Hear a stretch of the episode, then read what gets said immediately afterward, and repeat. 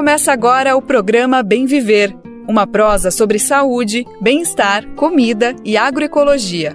Produção Rádio Brasil de Fato.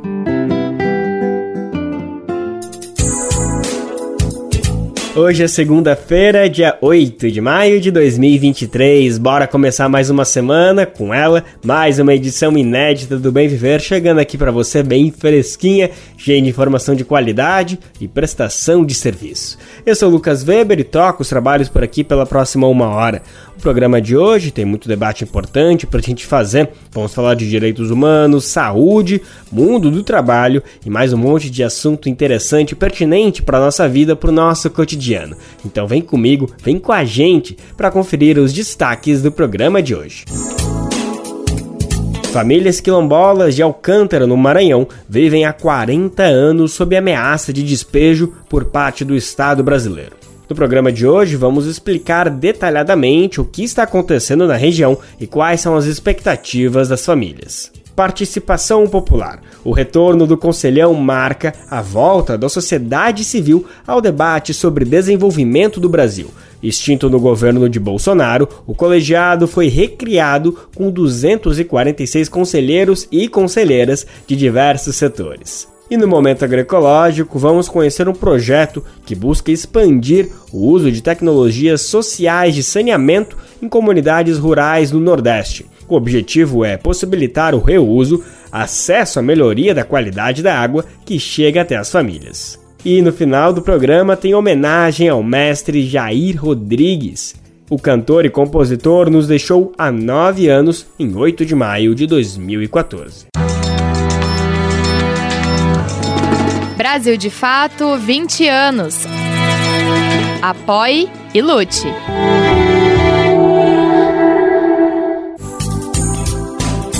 Como você sabe, a gente está no ar, o Bem Viver está no ar de segunda a sexta-feira, sempre às 11 horas da manhã na Rádio Brasil Atual 98,9 FM na Grande São Paulo e também pela nossa rádio web no site radiobrasildefato.com.br e aí é só dar play que você pode ouvir em qualquer parte do mundo.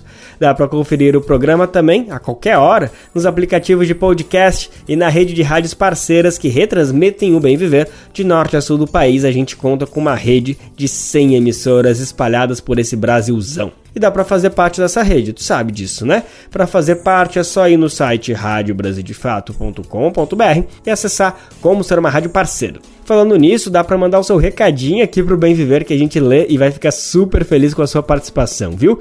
É só mandar e-mail para rádio@brasildefato.com.br ou também mandar um WhatsApp pra gente que também vai funcionar. O número é 11 95691 6046. Repetindo, 11 95691 6046. Programa Bem Viver. Sua edição diária sobre saúde, bem-estar, comida e agroecologia.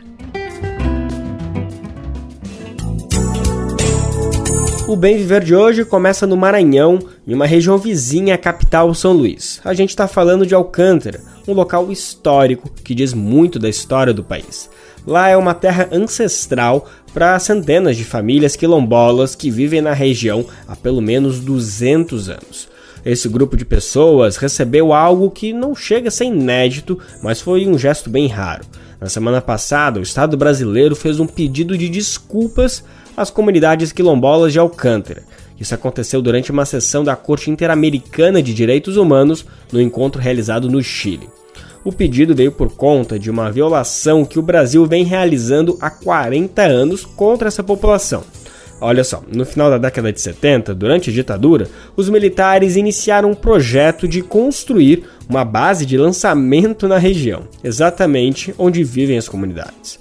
Por conta disso, em 1983, mais de 300 famílias foram expulsas da região ainda persistiram pelo menos 800 no local, mas que vivem sob uma ameaça de despejo justamente por conta de uma tentativa de expansão dessa tal de base de lançamento. Bom, e passado esses quase 40 anos, agora as famílias receberam esse tal de pedido de desculpas, mas que foi considerado pouco perante a tudo que já foi feito e principalmente pelo fato de que nada está resolvido, a ameaça continua. O Estado pediu desculpas, mas não garantiu que as reparações vão ser feitas e as famílias vão poder permanecer no local. Para entender melhor toda essa história e como esse pedido de desculpas chegou para as famílias, eu conversei com o jurista, cientista político e pesquisador Danilo Cerejo. Ele é quilombola da comunidade de Caneletiúa, em Alcântara, e a gente vai conferir agora esse papo que eu tive com ele.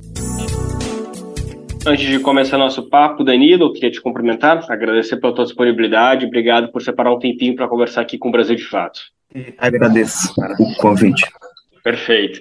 Danilo, para começar nosso papo, eu queria que o senhor trouxesse um pouquinho da história dos quilombos de Alcântara na região do Maranhão. Eles estão dentro de uma área que pertence ainda ali ao, à capital, São Luís, e os primeiros registros que tem dessas ocupações são mais ou menos do século XVIII, então a gente está falando aí de bastante tempo. Eu queria saber o que o senhor poderia compartilhar para a gente sobre toda essa história, sobre esses primeiros registros que se tem, qual que é a história da chegada dessa população nessa região histórica do país. É, esse povo ele começa a chegar nessa região de Alcântara com o, o, processo de introdução da força de trabalho africana em, em Alcântara. Durante os séculos 17 e 18, Alcântara foi, foi um dos grandes celeiros agrícolas no estado, né? Então, essa produção de cana, de açúcar e algodão, ela era feita e produzida para abastecer o mercado internacional. Só que esse processo de, de produção para atender o mercado internacional, ele começa a entrar em, de, em decadência ainda no século XVIII, pelo fato de dos outros países, e é isso, sobretudo os Estados Unidos, começarem a produzir cana de açúcar. Então você tem um começa-se um processo de desagregação econômica. E isso impacta diretamente a vida cultural, econômica, política e social de, de Alcântara. Né? Se durante um longo período essa força econômica de Alcântara ela também se traduzia em força política. Né? É, no Brasil Império, Alcântara tinha cinco só Alcântara tinha cinco senadores que eram da, da aristocracia alcantarense, para se ter a dimensão da força política e econômica que Alcântara tinha. Quando isso começa a entrar em declínio, os, esses fazendeiros eles saem de Alcântara, eles fogem, entre aspas, de Alcântara, eles vão embora para a capital do, do país para o Rio e, em alguns casos, para São Luís. E aí, essa força de trabalho escrava negra, ela fica em, em Alcântara na sua grande maioria. E aí começa a se apropriar das terras, que eram ou de fazendeiros ou de ordens religiosas. E aí, esse grande território que nós conhecemos hoje como, como um dos maiores territórios quilombolas do país, ele começa a se consolidar nesse contexto de abandono dos proprietários de terra nessa época. E aí, com a lei de terras de 1850, é, que institui a propriedade privada no país e obriga que os proprietários, que os proprietários deem um, um, destino formal às suas áreas, alguns dos proprietários e algum, alguns dessas ordens religiosas voltam para Alcântara, em alguns casos, ou deixam prepostos em Alcântara, que são pessoas responsáveis pela administrar as terras em Alcântara, ou fazem doação formal para os seus ex-escravos. Então, quando chega, quando chega a, a Lei Áurea de 1838, do ponto de vista prático, não se tinha mais escravos em Alcântara. Essas pessoas já estavam em, Alcântara, já estavam livres e com total autonomia sobre as suas, as suas terras, sobre as terras de Alcântara. Então, quando chega a lei, a lei Áurea, essas pessoas praticamente não sofreram o impacto da libertação formal, porque elas já estavam livres muito antes disso. E aí, quando chega, quando é 1988, um século após 1888, vem a Constituição né, de 88, que reconhece a essas comunidades o direito de propriedade coletiva das terras que estejam ocupando. Perfeito, Danilo. E apesar desse reconhecimento que chegou com a Constituição de 88, o território até agora não foi homologado, né? Ele já foi reconhecido, se não me engano, em 2008, teve um novo reconhecimento, inclusive, mas a homologação efetiva desse território de Alcântara ainda não aconteceu. É isso, né?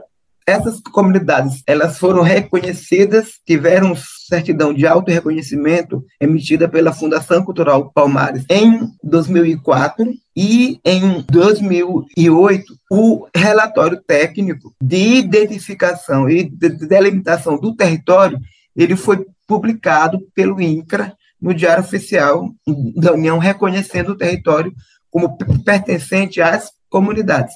A despeito disso, do reconhecimento pelo Estado brasileiro, as últimas fases do processo de regularização e titulação não foram cumpridas, que é a publicação do decreto de titulação, que, que é um ato, que é o último ato, que é de competência do presidente da República. Na época, em 2008, era Lula que era o presidente, mas ele não fez, ele não cumpriu essa última fase porque ele sucumbiu à pressão dos, dos militares, especialmente da Força Aérea, que tem interesse na área, sobretudo no litoral do município, que é para o que eles chamam de expansão do centro de lançamento. Expansão ou consolidação do centro de lançamento de Alcântara. Certo, então vamos aproveitar que o senhor citou é, justamente esse embrólio que tem acontecido desde a década de 80 até um pouco antes, na década de 70, ainda durante o a período da ditadura militar, já começou a ter essa intenção do Estado brasileiro de avançar sobre essa área que o senhor explicou com muita precisão e detalhes, como é uma, um território ancestral que tem todo ali um, uma propriedade dessas famílias que vivem e começaram a ter essa ameaça, principalmente da década de 80 para cá, é, já houve, né, inclusive, uma retirada de aproximadamente 300 famílias, se não me engano, dessa região de Alcântara, foram para o sul do estado, mas ainda existem famílias lá, aproximadamente 800 ou até mais, 900 famílias que vivem na região de Alcântara. Qual é a situação dessas famílias hoje? O que, que tu pode dizer para a gente a respeito de como que elas estão vivendo, em que condições, como que está essa situação de é, é, um iminente despejo que eu imagino que essas famílias têm vivido. Como que é mais ou menos o clima dentro dessa região? O projeto de ocupar todo o litoral do município é um projeto dos militares que foi plantado em 1980 e aí nós passamos pelo, pela ditadura, passamos pelo processo de redemocratização, Passamos pelos presidentes Sarney, Collor, Itamar Franco, Fernando Henrique, Lula e Dilma, Temer, e, e agora Lula de, de, novo. Esse projeto de ocupar todo o litoral de Alcântara, ele nunca, que é um projeto da ditadura militar, nunca foi interrompido por nenhum dos governos que sucederam à ditadura militar. E governos de diferentes matizes partidárias e ideológicas. Nenhum desses governos rompeu esse projeto da ditadura de ocupar todo o litoral do município de Alcântara. E aí o que vai explicar isso é somente o racismo, porque não existe outra explica explicação e nem outra justificativa para isso. O que coloca um, um desafio no colo do novo governo Lula, né? Até que ponto vai o seu compromisso com isso. Se ele vai continuar com essa situação ou se ele vai romper com isso. Essa, esse é o primeiro aspecto do que está em jogo. O segundo é de que a principal consequência que nós temos em Alcântara, que é uma consequência que está aí há, 40, há quase 45 anos, é o fato de que essas comunidades, todas elas, elas vivem há 40 anos com a ameaça de serem remanejadas de suas terras. É como se há 40 anos um fantasma tivesse rondando a vida dessas comunidades. E isso tem como consequência o fato de que essas comunidades convivem na permanente incerteza quanto ao seu futuro. É como se o Estado estivesse roubando, na prática, o direito dessas comunidades planejarem o seu futuro. Porque se você retira as condições de essas comunidades, as condições sociais, econômicas, culturais e políticas de essas comunidades planejarem o seu futuro, você retira as condições materiais dessas comunidades de assumir o protagonismo sobre as suas vidas. Essa é a segunda consequência. A terceira é o fato de nós termos aí um quadro permanente de insegurança jurídica. Porque se você não tem o território devidamente titulado, você retira a autonomia jurídica desses povos negociar com quer que seja as suas vidas. Porque se você não, nenhum povo tem autonomia, possui autonomia jurídica para negociar suas vidas sem a segurança jurídica resolvida, ou seja, sem a titulação desse território resolvida. E o Estado não fez isso até agora. A ausência de, do título de propriedade implica necessariamente em ineficiência no acesso a políticas públicas e a direitos sociais tendo em vista que parte significativa de políticas públicas e de acesso a direitos depende necessariamente da situação fundiária resolvida. Se você não tem, você, você tem um fator impeditivo de, de acesso pleno a políticas públicas. Perfeito, Danilo. É, a minha última questão agora que eu trago, e ela de certa forma já foi até respondida por essa tua simplificação perfeita que você acabou de trazer, que eu queria chegar agora nesse ponto, que é o pedido de desculpas que houve pelo Estado brasileiro, agora recentemente, durante a sessão da Corte Interamericana de Direitos Humanos que aconteceu agora em Santiago, capital do Chile. A primeira pergunta que eu ia fazer, eu já não vou fazer mais porque o senhor acabou de responder, que eu, que eu iria perguntar se essa resposta do Estado foi suficiente, mas é, obviamente não foi por tudo isso que você trouxe, ela se mostra, na verdade, ineficaz, ela acaba só reiterando talvez mais um pedaço desse racismo estrutural que você tão bem exemplificou, que é o que explica porque essas famílias estão há 40 anos nessa situação de ameaça.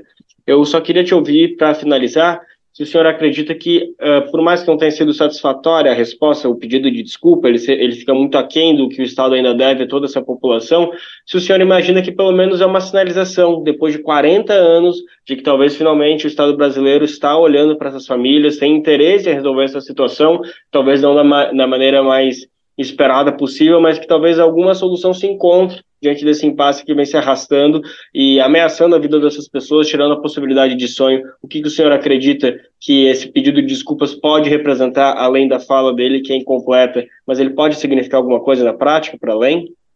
Da forma como o pedido foi feito, na minha avaliação pessoal, do ponto de vista prático, ele não oferece nenhuma condição de revisão da postura histórica do Estado em relação ao Alcântara. Quando o pedido de desculpas ele faz parte de um conjunto de outros pedidos que nós solicitamos perante a Corte Interamericana de Direitos Humanos. E quando nós fizemos isso, nós o fizemos como medida de não repetição, que ao Estado realizar, formalizar pedido de desculpas as comunidades quilombolas de Alcântara o faça assumindo o efetivo compromisso de não repetição, especialmente no que diz respeito a realizar novos deslocamentos de comunidades quilombolas em Alcântara. E o pedido que foi pronunciado na audiência da Corte Interamericana de Direitos Humanos não assume nenhum compromisso quanto a isso. Aliás, o Estado brasileiro, durante a audiência não de, demonstrou nenhum compromisso em não realizar novos deslocamentos de comunidades em Alcântara. Isso não foi, esse compromisso não foi colocado pelo Estado durante a audiência. Então, o sentimento que fica com o pedido de desculpas é inegável que a postura do Estado em pedir desculpas, ele tem um capital simbólico muito grande, sinaliza uma, uma mudança de, de postura, mas é uma mudança de, de postura que até agora tem se, tem se limitado à mera retórica, porque não está acompanhado do efetivo compromisso do Estado em não realizar novos deslocamentos de comunidades. Então, é, é como se o Estado estivesse pedindo desculpas pelo que já fez, mas não se compromete em repetir os mesmos erros. Isso, para a gente, da forma como está, ele suscita muitas dúvidas e não resolve substancialmente o problema. Uma das coisas que nós nós entendemos que não é somente a União que tem que pedir desculpas às comunidades. Nós vamos refaçar isso perante a Corte, de que o pedido de desculpas deve abranger o governo do estado do Maranhão, porque o primeiro ato de estado de autoria do governo do estado do Maranhão, que foi o decreto de desapropriação que expulsou as famílias que foram remanejadas na década de 80 de suas terras. O governo do estado do Maranhão não pode passar imune a isso e ele tem que ser responsabilizado. Então, o pedido de desculpas ele, ele precede, deve ser precedido de uma conversa prévia às comunidades de Alcântara, porque não é o Estado que pode dimensionar o tamanho e o alcance e nem a forma desse pedido de desculpas às comunidades. Não é o Estado brasileiro que vai dimensionar o tamanho da dor sofrida pelas comunidades de, de Alcântara por todas as violações, dimensionar a dor que sofrem ao longo desses 40 anos. A gente reforça o agradecimento ao jurista, cientista político e pesquisador Danilo Cerejo ele é quilombola de Alcântara, na região norte do Maranhão, que fica no ladinho da capital São Luís. Danilo Cerejo conversou com a gente sobre qual é a atual situação da população que vive sob ameaça de despejo há 40 anos por parte do Estado brasileiro, em específico por conta de uma tentativa de avanço da aeronáutica de querer expandir um centro de lançamento na região. Programa Bem Viver 246 pessoas compõem o Conselho de Desenvolvimento Econômico, Social e Sustentável do governo federal. Talvez você já tenha ouvido falar sobre ele aqui mesmo no Bem Viver, mas com outro nome, o tal do Conselhão. Esse órgão foi extinto no governo Bolsonaro e recriado agora pelo governo Lula. O colegiado simboliza a retomada da participação social nas decisões governamentais a função dele é justamente assessorar a presidência da República no processo de formulação de políticas públicas. Nesse conselho tem gente de direita, de esquerda, representantes de banco, de movimentos populares. É um grupo bem diverso e justamente por isso ele é tão importante. A nossa repórter Nara Lacerda conversou com alguns desses novos conselheiros e conselheiras sobre a importância da retomada desse instrumento de participação social. E a gente vai entender melhor agora na reportagem que tem locução de Talita Pires. A refundação do Conselho de Desenvolvimento Econômico Social Sustentável simboliza um processo de retomada da participação social nas decisões de governo. Além disso, pode ser considerado histórico para o Brasil. Em declarações ao Brasil de Fato, integrantes do novo Conselhão, como é apelidado o grupo, reafirmam que o país volta a considerar a diversidade brasileira no debate político. Na prática, segundo eles, isso significa escutar a sociedade na elaboração de políticas públicas. Nalu Faria, da Marcha Mundial das Mulheres, é uma das integrantes do Conselhão. Ela entende que a inclusão da sustentabilidade nas pautas do coletivo, por exemplo, sinaliza a intenção do governo de busca por reconstruir uma democracia mais ampla. Ainda segundo Nalu, a disposição do poder público é um ponto de partida importante para o diálogo. E é importante também que um espaço como esse, mesmo que ele seja tão heterogêneo, permite um diálogo e tem um ponto de partida para esse diálogo, né? Que é um governo que está se propondo a mudar o Brasil. Nós debatemos tanto isso durante a pandemia, né?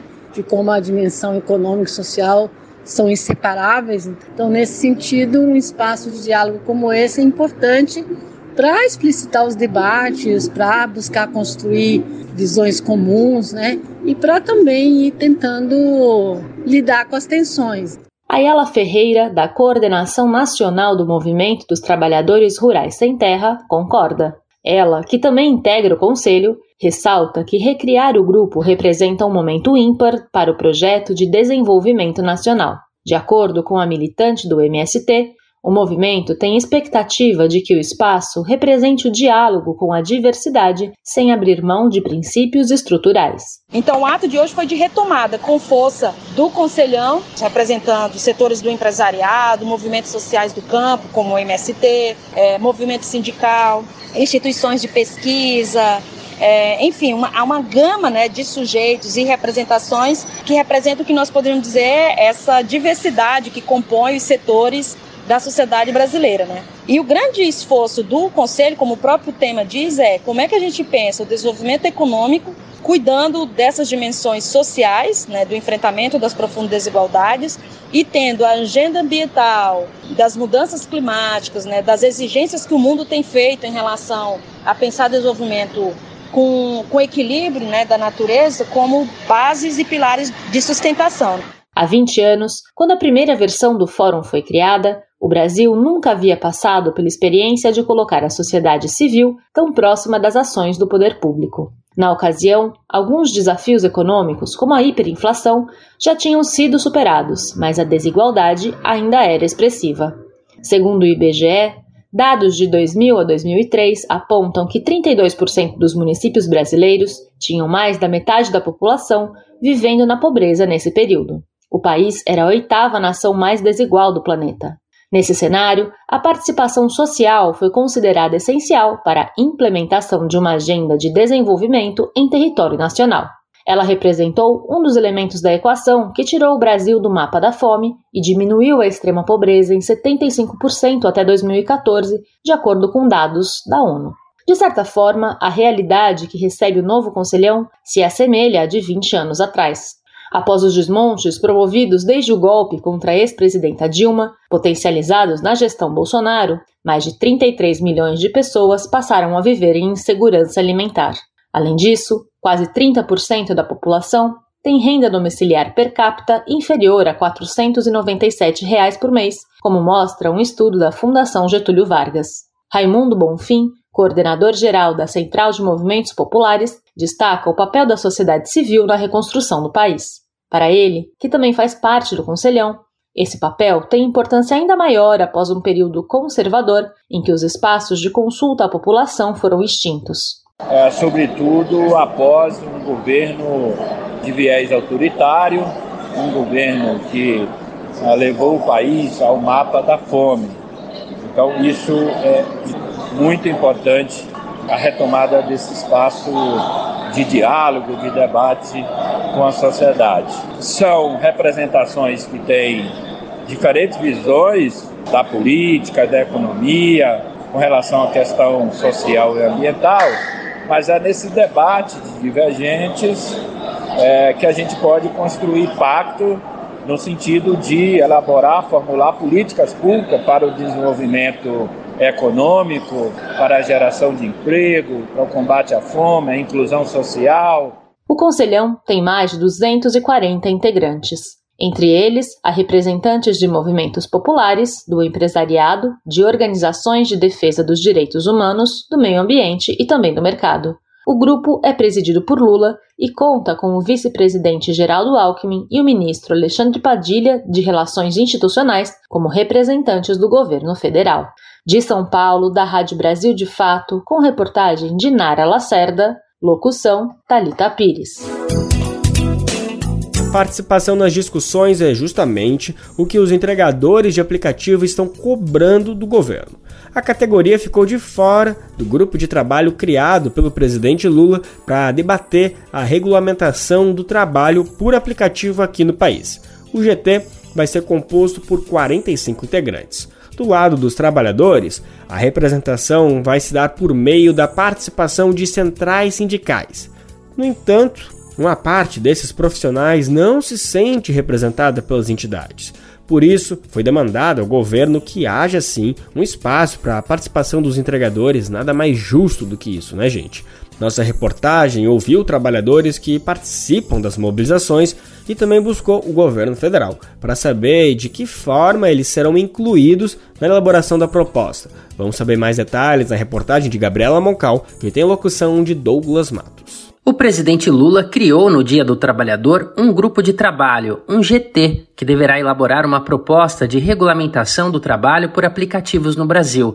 Instituído por decreto, que também foi assinado pelo ministro do Trabalho, Luiz Marinho, o grupo será composto por 45 integrantes. Serão 15 membros em nome de cada um dos três segmentos: governo federal, empresas de aplicativos e trabalhadores. Segundo o documento, no entanto, esses trabalhadores não serão representados por entregadores ou motoristas que participaram das mobilizações nos últimos anos. As cadeiras serão ocupadas por seis centrais sindicais.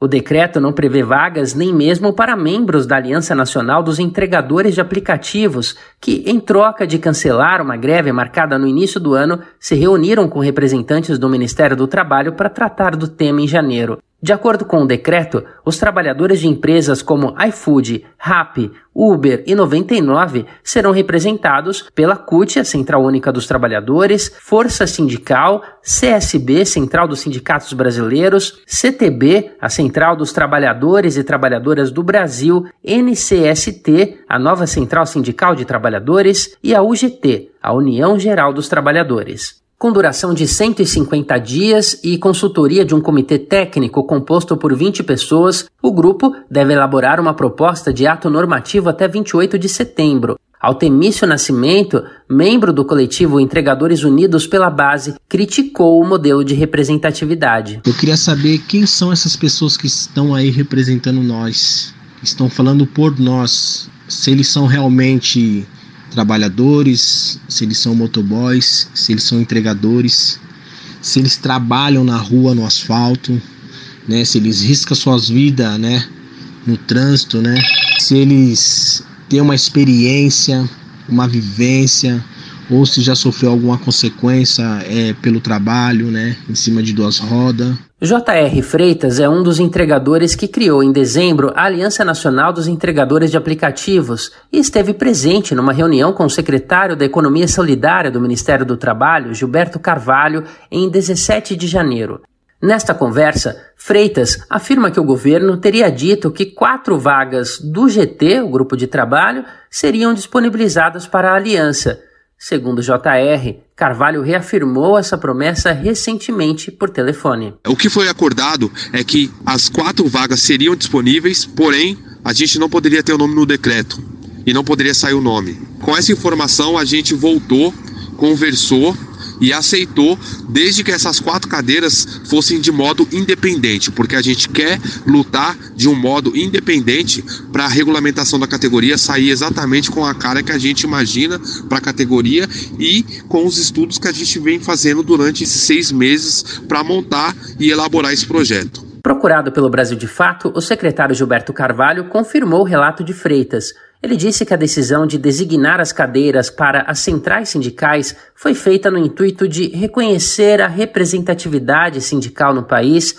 mas que o acordo será honrado. Houve uma decisão do ministro, que eu concordo, que é procurar valorizar o papel das centrais sindicais. Por isso é que foi decidido que na mesa se sentariam, de fato, as centrais sindicais. Mas, ao mesmo tempo, fizemos um apelo a elas, um acordo com elas, de que teria vaga desses quadros hoje não não estão filiados a nenhuma central sindical, alguns nem se sentem representados por elas, mas que representam muito da realidade da luta dos, dos entregadores. Então foi feito esse acordo e esse acordo será honrado. Gilberto Carvalho, no entanto, não deixou claro de que forma vai se dar essa participação prometida no acordo com os entregadores. No decreto, Consta que o Ministério do Trabalho, que vai coordenar o grupo, pode convidar representantes de outras entidades e especialistas no assunto a irem eventualmente em alguma reunião, só que não terão direito ao voto. Questionado se assim será a participação de entregadores no GT, Gilberto Carvalho respondeu que a mesa será,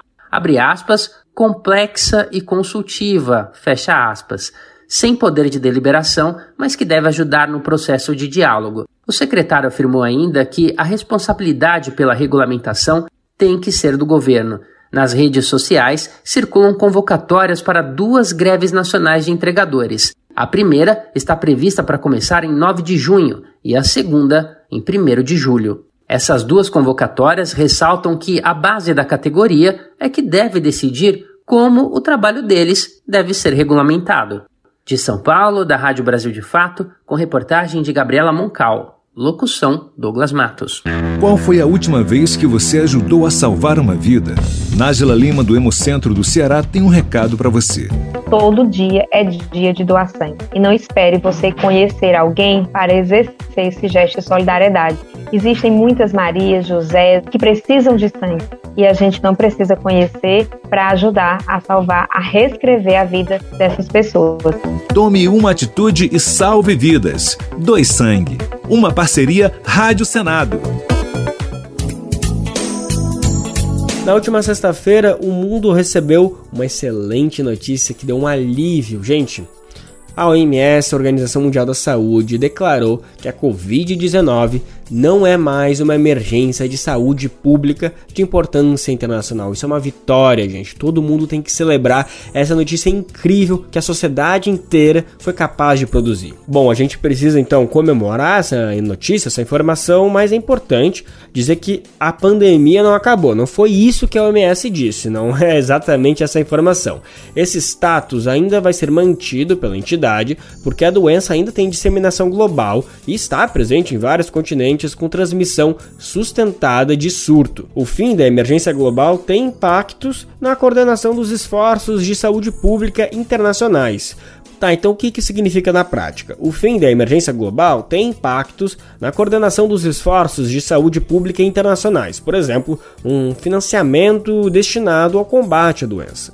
A gente vai entender melhor do que, que se trata, o que, que a OMS quis dizer, com a repórter Sayonara Moreno, da Rádio Nacional. Após três anos, um mês e 24 dias de pandemia declarada pela OMS, a Organização Mundial da Saúde, o diretor da entidade, Tedros Adhanom, anunciou o fim da emergência de saúde global. O Comitê de Emergência se reuniu pela 15ª vez e me recomendou que declarasse o fim da emergência de saúde pública de interesse internacional. Eu aceitei o conselho. É, portanto, com muita esperança que declaro o fim da Covid-19 como emergência de saúde global.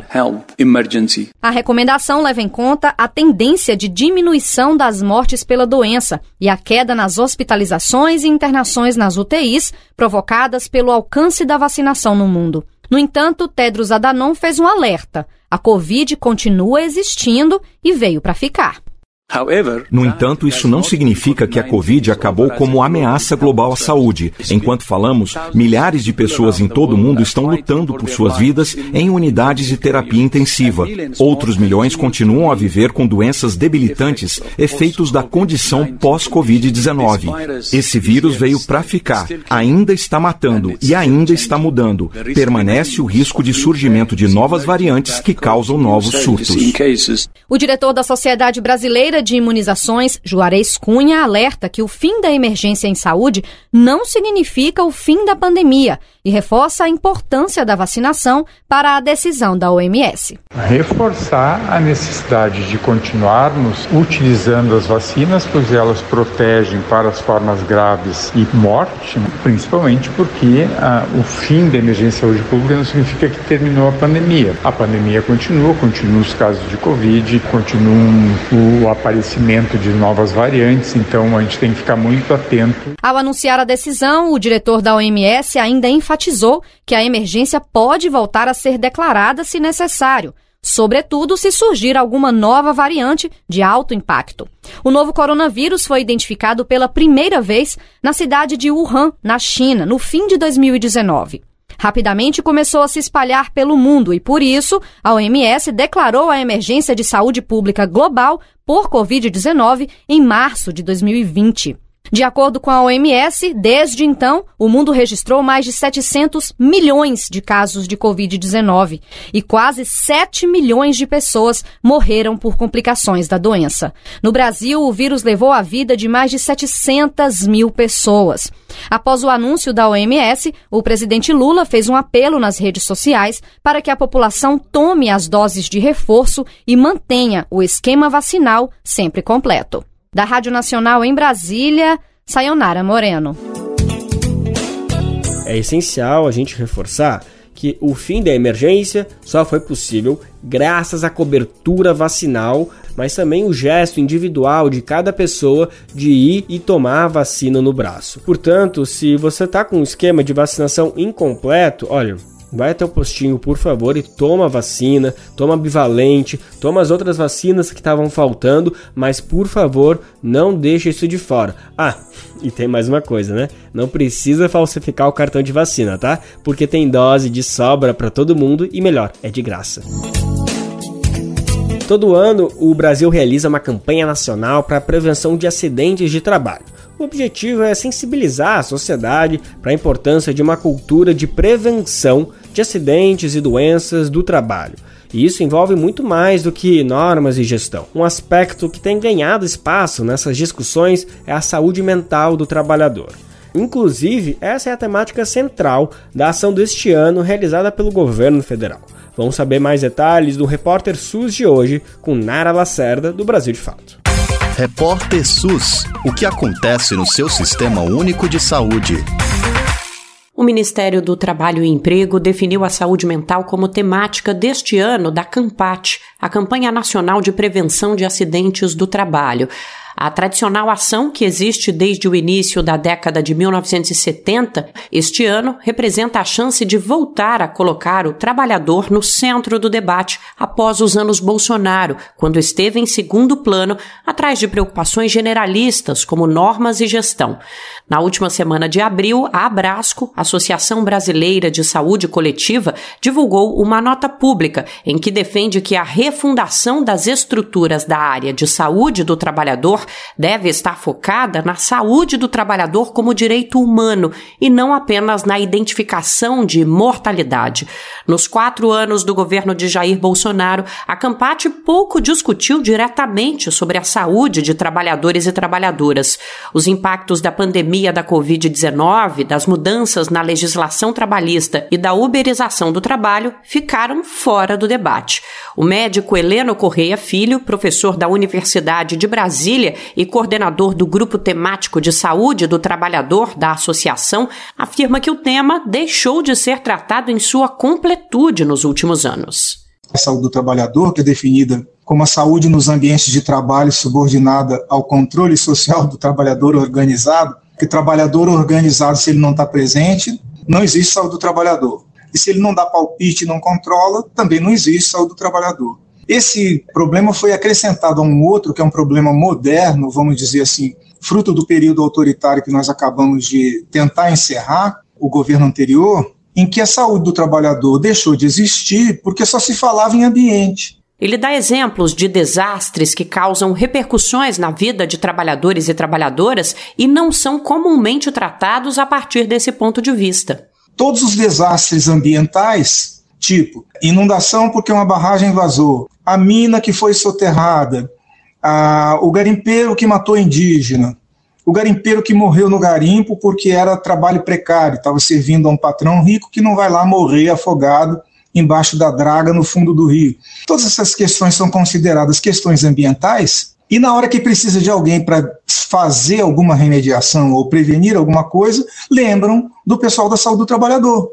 Ainda segundo o professor, é justamente essa desconexão que explica o uso do termo refundação na carta pública divulgada pela Abrasco. A saúde do trabalhador precisa refundar porque ela tem que estar na origem e no cerne da atuação da saúde ambiental. A refundação da saúde do trabalhador é um, uma reconcretização da aliança entre saúde ambiental e saúde do trabalhador, para que não atuando dissociadas, estejam ambas enfraquecidas, porque não existe ambiente sem trabalho. Não se constrói, não se preserva o ambiente se o trabalho está destruindo o ambiente. E não existe saúde do trabalhador se não levar em conta que as questões ambientais ampliadas dependem de como é feito o trabalho e de como o trabalho defende a saúde e a vida. De acordo com o Ministério do Trabalho, entre 2022 e 2021, a média anual de acidentes de trabalho no Brasil foi de mais de 600 mil ocorrências, o que levou a mais de 2,5 mil mortes e mais de 9 mil incapacitações permanentes. A proposta da Abrasco para lidar com o problema inclui a participação dos trabalhadores como essencial para o andamento do processo para aliar a defesa da saúde e da vida no trabalho com a construção de canais que interconectem o planejamento econômico, a exploração das riquezas naturais e a prestação de serviços com a manutenção da vida. Segundo a nota pública da entidade, tudo é urgente e o Brasil terá que recomeçar pela construção da democracia. As soluções precisam abranger medidas em curto prazo, de fácil e imediata operacionalização, mas sem deixar de lado as questões de longo prazo. Para isso, é preciso rever o papel dos centros de referência em saúde do trabalhador e garantir representação de movimentos, sindicatos e da sociedade civil para a formulação de políticas. O documento cita também a criação de frentes parlamentares para tratar do tema, tanto no Congresso quanto nas assembleias e câmaras estaduais e municipais. A participação das universidades na construção dos debates e das soluções também é vista como ponto central, assim como a revisão e a reflexão sobre os papéis da Agência Nacional de Vigilância Sanitária, do INSS e de outros entes governamentais. De São Paulo, da Rádio Brasil de Fato, Nara Lacerda e Juliana Passos. Tem outro assunto bem importante, bem interessante para a gente trazer aqui para o Bem Viver nesse momento. É, por acaso você já ouviu falar em gaslighting? Pois é, esse é um termo em inglês que se relaciona com saúde mental. Ele significa manipulação. É o tipo de violência psicológica em que a pessoa abusadora manipula o emocional das vítimas. Esse tipo de abuso causa instabilidade e pode desencadear uma série de outros problemas de saúde mental na vítima. Segundo especialistas, muitas vezes a violência psicológica é a porta de entrada para outros tipos de abuso, como agressões físicas e sexuais. Desde 2006, o abuso psicológico é tipificado como crime no Brasil. A vítima que estiver submetida a essa situação pode ir até uma delegacia registrar a ocorrência e pedir proteção ao Estado. Vamos entender melhor tudo isso que a gente acabou de trazer sobre violência e como ela se manifesta na reportagem de Júlia Galvão, da Rádio USP. A violência psicológica configura-se como todo comportamento violento que pode resultar em traumas psicológicos, emocionais e comportamentais às suas vítimas. Segundo a Pesquisa Nacional da Saúde, divulgada pelo Instituto Brasileiro de Geografia e Estatística, cerca de 18% da população já sofreu alguma violência psicológica, física ou sexual. Destes, 27,6 milhões declararam que foram vítimas da violência psicológica. Antônio de Pádua Serafim, professor do Instituto de Psicologia da Universidade de São Paulo, esclarece alguns detalhes sobre o tema. De certa maneira, ela vai ocorrer sempre pelo desrespeito pautado em verbalizações inadequadas, falas com conteúdos de humilhações, ofensas, intimidações, é, ameaças até de morte, ameaça de abandono, ela em pessoas muito vulneráveis. Isso, de uma maneira geral, vai provocar um sofrimento psicológico bastante intenso na, nas pessoas, né? Porque essas pessoas vão ter uma dificuldade de, de lidar com isso. Porque dentro desse segmento, quando, quando a violência psicológica acontece e elas acabam elegendo um parceiro, uma parceira, e muitas vezes esse parceiro com essas características mais de violência psicológica, ele vai usar isso de uma forma bastante intensa. É interessante notar que os agressores costumam apresentar um grande poder de manipulação, e essas situações costumam envolver diferentes relações de poder, os danos que são causados são latentes e costumam afetar as vítimas a longo prazo, como comenta o professor. Elas vão ter uma série de dificuldades em relacionamentos ela vai ter questões comportamentais, né, como isolamento, são pessoas que acabam se sujeitando mais à condição, se tornam mais isoladas. Ah, e aí vem danos à saúde mais expressivos, como sintomas depressivos, sintomas ansiosos. E isso vai cursar com, com sintomas físicos, né, o, o que a gente chama de somatização, as pessoas começam a apresentar queixas físicas, cefaleias, né, dores de cabeça, é, dificuldade alimentar, dores no corpo de uma maneira geral, insônia faz parte desse processo, né, e começa a ter impacto na qualidade do sono, com pesadelos, com, com a relação, com a sensação de abandono, com a ameaça de que vai perder ou que vai morrer de alguma forma. Então isso de, de alguma maneira vai prejudicando intensamente essas pessoas. A professora Mariângela Gama de Magalhães, ouvidora de gênero da Faculdade de Direito da USP e professora do Departamento de Direito Penal, Medicina Forense e Criminologia da USP, explica algumas das medidas que podem e devem ser tomadas pelas vítimas para que seus direitos sejam garantidos legalmente. No nosso Código Penal, nós temos alguns exemplos de violência psicológica, como, por exemplo, crime de ameaça, crime de constrangimento ilegal, que são crimes que estão no nosso Código Penal desde sempre. No entanto, mais recentemente, a Lei Maria da Penha, que é uma lei de 2006, ela passou a prever a violência psicológica como uma das formas de violência doméstica contra a mulher. E mais recentemente ainda, nós temos um crime, um tipo penal, um crime uh, especificamente denominado violência psicológica contra a mulher, caracterizado pela causação de dano emocional a ela que prejudique e perturbe seu plano de desenvolvimento. A atenção com a violência psicológica é extremamente importante, pois além de causar diferentes danos às vítimas, ela costuma evoluir para diferentes tipos de violência.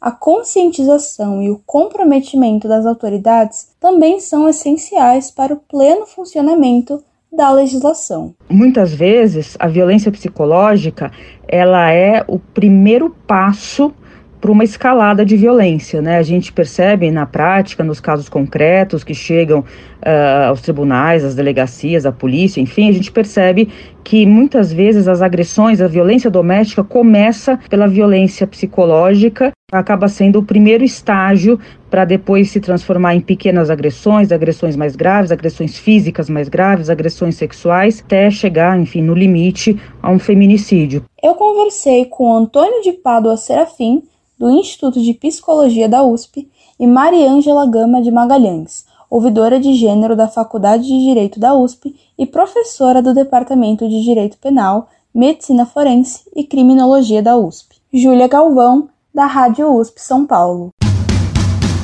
Quer saber onde encontrar livros bons, baratos e com conteúdos que te ajudam a entender a situação atual do Brasil e do mundo? Na Expressão Popular Lá você encontra obras sobre marxismo, agroecologia, educação popular, literatura e muito mais. Com os livros da expressão popular, você se fortalece para a batalha das ideias e para a construção de um mundo melhor. Para saber mais sobre o acervo dessa editora popular, acesse o site expressãopopular.com.br ou faça uma visita à livraria na Rua Abolição 201, próximo ao metrô Anhangabaú, em São Paulo. Editora Expressão Popular.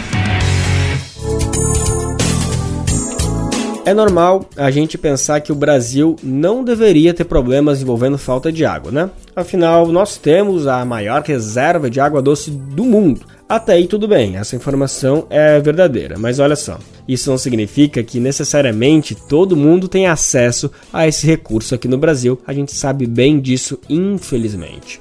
O acesso a esse bem essencial para a vida ainda é um desafio para muitas famílias em territórios periféricos e rurais no país.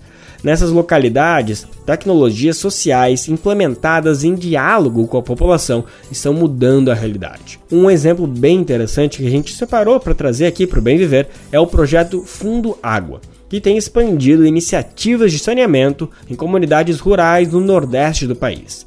Quem conta mais pra gente sobre essa experiência é o repórter Rodolfo Rodrigo no Momento Agroecológico de hoje.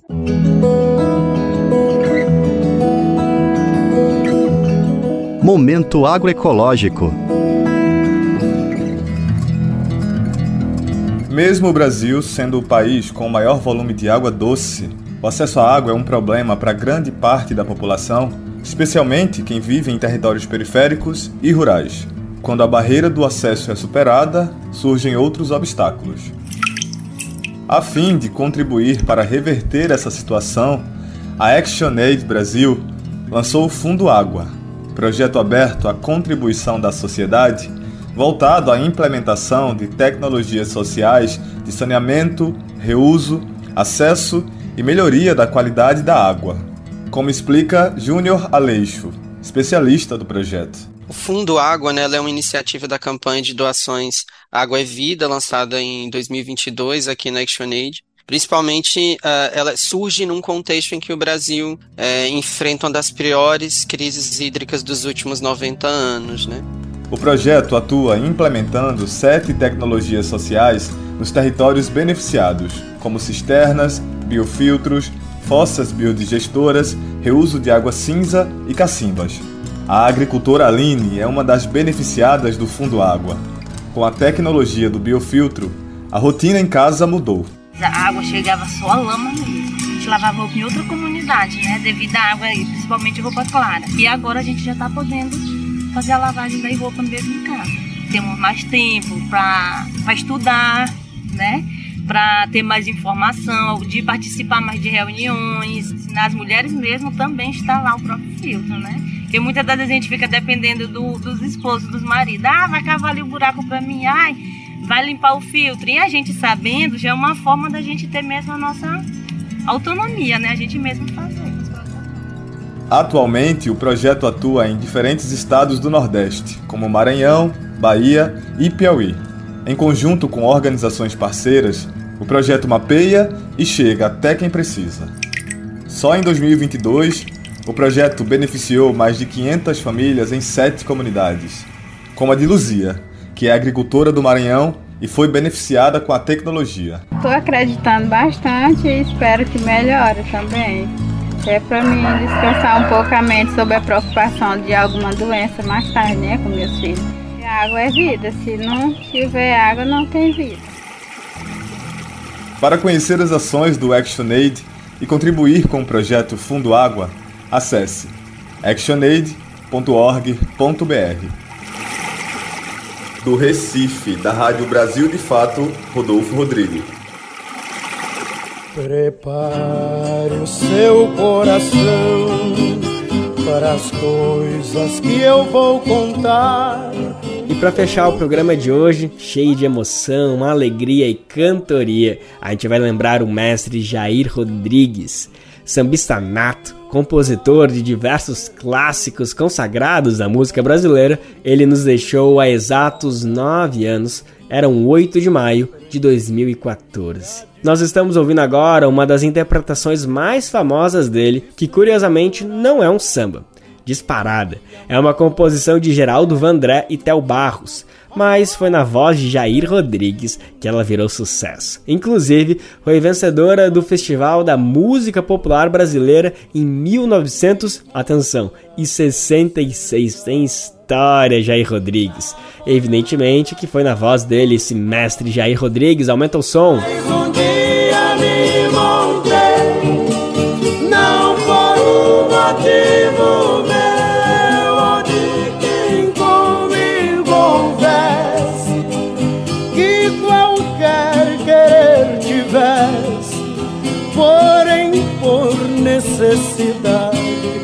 Dono de uma boiada. O Bem Viver de hoje fica por aqui, mas olha só, amanhã, adivinha, amanhã tem mais, amanhã tem Bem Viver inédito para você, por favor, cola com a gente, vem, chama a família, chama todo mundo, que a gente quer muito compartilhar o nosso programa com todo mundo. Boiadeiro muito tempo, laço firme, braço forte, muito gado, muita gente, pela vida segurei, seguia como no som, boiadeiro era um rei mas o mundo foi rodando nas patas do meu cavalo e nos sonhos que vou sonhando. O Bem Viver vai ao ar a partir das 11 horas da manhã na Rádio Brasil Atual 98,9 FM na Grande São Paulo ou no site radiobrasildefato.com.br. Lembrando que o Bem Viver vai ao ar em diversas rádios pelo país, diversas emissoras retransmitem o nosso programa e a lista completa dá para encontrar lá no nosso site, na matéria de divulgação diária do programa. Aqui a gente reforça o agradecimento e confiança de se somar nessa nossa caminhada de debate e construção para uma sociedade alinhada ao conceito do bem viver. Muito obrigado por estarem com a gente. Vamos nessa que tem muito pela frente. Ah, lembrando que o Bem Viver também fica disponível como podcast, viu? É só ir na sua plataforma preferida, seja o Spotify, Deezer, iTunes, Google Podcast, enfim, dá o play lá pra gente. Que quisesse ou que pudesse, por qualquer coisa de seu, por qualquer coisa de seu, querer mais longe que eu. Mas o mundo foi rodando nas patas do meu cavalo. E já que um dia montei, agora sou cavaleiro. Laço firme, braço forte, de um reino que não tem rei. Na boiada já fui boi, boiadeiro já fui rei. Não comi nem por ninguém que junto comigo houvesse. Este programa teve a apresentação de Lucas Weber e roteiro de Geisa Marques. Edição e produção de Daniel Lamir, Douglas Matos e Rodrigo Gomes. Trabalhos técnicos de André Paroche, Adilson Oliveira e Lua Gattinoni. Coordenação Camila Salmásio, direção executiva Nina Fidelis, apoio toda a equipe de jornalismo do Brasil de Fato. Você ouviu o programa Bem Viver, uma prosa sobre saúde, bem-estar, comida e agroecologia. Produção Rádio Brasil de Fato.